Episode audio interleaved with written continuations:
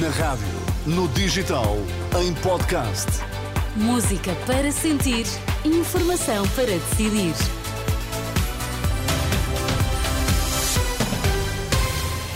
Já temos connosco o Miguel Coelho com as notícias. O que há a destacar esta hora, Miguel? Agravam-se constrangimentos no setor da saúde. 35 urgências hospitalares de norte a sul funcionam a partir de hoje com limitações. Os enfermeiros, entretanto, também prosseguem o protesto. Até outubro, mais 740 enfermeiros apresentaram pedidos de escusa de responsabilidade.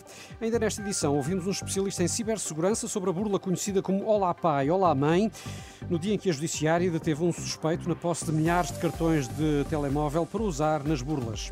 É o Jornal das Seis, na Renascença. Com a edição de Miguel Coelho.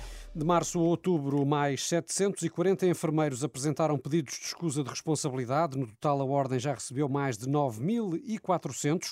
A bastonária Ana Rita Cavaco destaca em particular o caso do Serviço de Pediatria do IPO de Lisboa, onde todos os enfermeiros pediram escusa por falta de condições. Continuamos a ter muita falta de enfermeiros e isso foi o que motivou, por exemplo, uma das últimas escusas a entrar do IPO de Lisboa no Serviço de Pediatria em que nós passámos a ter apenas dois enfermeiros durante a noite para aquelas crianças e manifestamente não podemos ter. Como agravante, é que aqueles que têm mais experiência uh, estão a ir embora e aqueles que entraram no EPO, na área da pediatria, são enfermeiros muito jovens.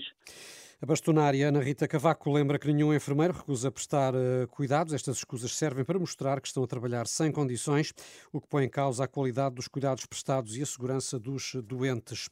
A recusa de horas extraordinárias apresentadas pelos médicos uh, continua, entretanto, a condicionar uh, os serviços no SNS, com a situação a agravar-se de norte a sul do país. 35 urgências de várias especialidades vão funcionar com limitações a partir de hoje e durante toda a próxima semana. O plano semanal elaborado pela Direção Executiva do SNS mostra que o Hospital da Guarda é o que registra mais limitações, não consegue assegurar escalas a seis especialidades, incluindo a via verde do AVC. De acordo com o comunicado da Direção Executiva do Serviço Nacional de Saúde, face a estes constrangimentos, os hospitais podem adiar as cirurgias programadas e o INEM pode encaminhar os doentes menos graves diretamente para as unidades de cuidados de saúde primários. Vão ser instaladas em Lisboa mais 216 câmaras de videovigilância. Um protocolo nesse sentido foi assinado esta tarde entre a Câmara e a Polícia de Segurança Segurança Pública. De acordo com o autarca Carlos Moedas, as primeiras câmaras vão ser colocadas a partir do primeiro trimestre do próximo ano. Moedas aproveita para apelar ao Governo para mais polícias em Lisboa. Eu uh, defendo mais polícia em Lisboa. Nós temos que ter maior visibilidade da Polícia de Segurança Pública e, através desta videoproteção, nós conseguimos ter Polícia de Segurança Pública que, de outra forma, não estaria também disponível para estar na rua, estar mais disponível, mas precisamos de mais efetivos. Eu deixo um apelo ao Governo, precisamos de mais efetivos de Polícia de Segurança Pública e mais efetivos de Polícia Municipal. Infelizmente, nos últimos tempos temos sentido aqui alguma percepção e também alguns casos que, obviamente, assustam as pessoas. O que se passou no bairro Alto há pouco tempo ou no Cais de Sodaré o ano passado, tudo isso são situações muito complicadas e nós temos que as resolver e a videoproteção é uma grande, grande ajuda para a resolução destes problemas de segurança. Carlos Moedas garante que quando todas as câmaras de videovigilância estiverem instaladas, a cidade de Lisboa vai ficar mais segura. Foi condenado a uma multa de 300 euros o ativista que em 2019 interrompeu o primeiro-ministro.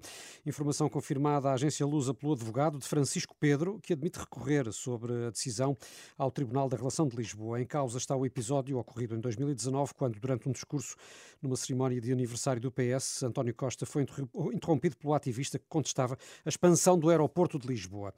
Esta tarde, novo protesto de um grupo de estudantes pelo fim do fóssil, desta vez frente à reitoria da Universidade de Lisboa. Os jovens deste uh, movimento indicam que chegaram a invadir e a pintar o edifício. E foi hoje detido em Leiria um homem suspeito do crime de burla qualificada através do WhatsApp, conhecida como Olá Pai, Olá Mãe, que Miguel tem crescido nos últimos meses, esta, esta burla, e não é só em Portugal. Sim, por isso mesmo a Polícia Judiciária acredita que o cidadão estrangeiro, hoje detido em flagrante delito, vai ser investigado pela Europol. As autoridades dizem que o homem eh, teria em seu poder milhares de cartões de telemóveis para utilizar nas burlas.